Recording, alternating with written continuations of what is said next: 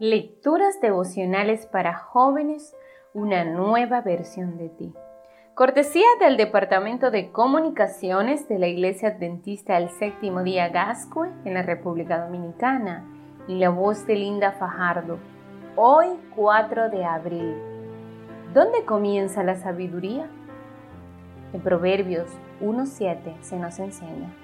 El principio de la sabiduría es el temor al Señor. Los necios desprecian la sabiduría y la enseñanza. Francis Collins es un conocido científico estadounidense que estuvo al frente del proyecto de investigación del genoma humano. Según cuenta, durante sus estudios de posgrado se consideraba un ateo consolidado en sus ideas.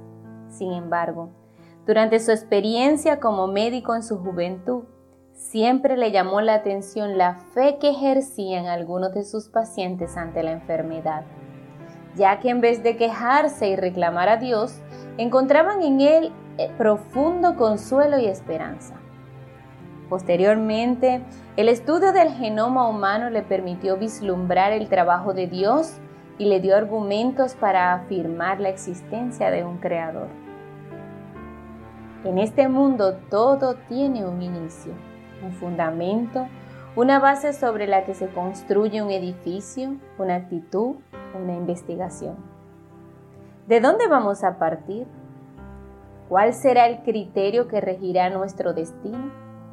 Personalmente me emociono mucho cuando observo a un niño o a un joven entusiasmado con el conocimiento.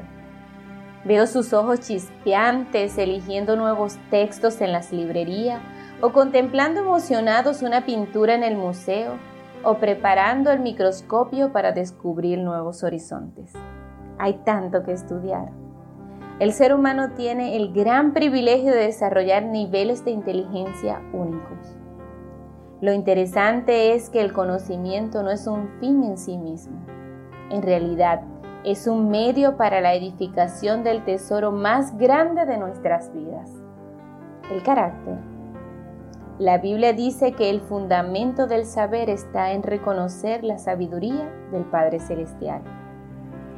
La esencia del conocimiento parte de aceptar su potestad en este mundo. Él ha colocado límites a los seres humanos a través de diversas leyes de la naturaleza. Además, nos ha dejado los diez mandamientos, un reflejo de su justicia y su carácter. Por lo tanto, el conocimiento es uno de los medios que Dios nos ha dado para que podamos conocer su carácter. Eso significa que las matemáticas, la química, la literatura, la música, la psicología, la poesía, el diseño gráfico, la biología o la robótica contienen elementos que te pueden vincular con el creador de todos los ámbitos del saber. Hoy es momento de establecer el sistema de creencias que regirá el resto de tu vida. ¿Cuál será? ¿Dónde establecerás los criterios para tomar tus decisiones? ¿Aceptar ideas o rechazar argumentos? ¿Cómo evaluarás las enseñanzas que recibirás en la escuela o en la universidad o en tu ambiente laboral? Es tu privilegio decidir. Te invito a colocar a Dios en el centro de tu vida. Que Dios te bendiga.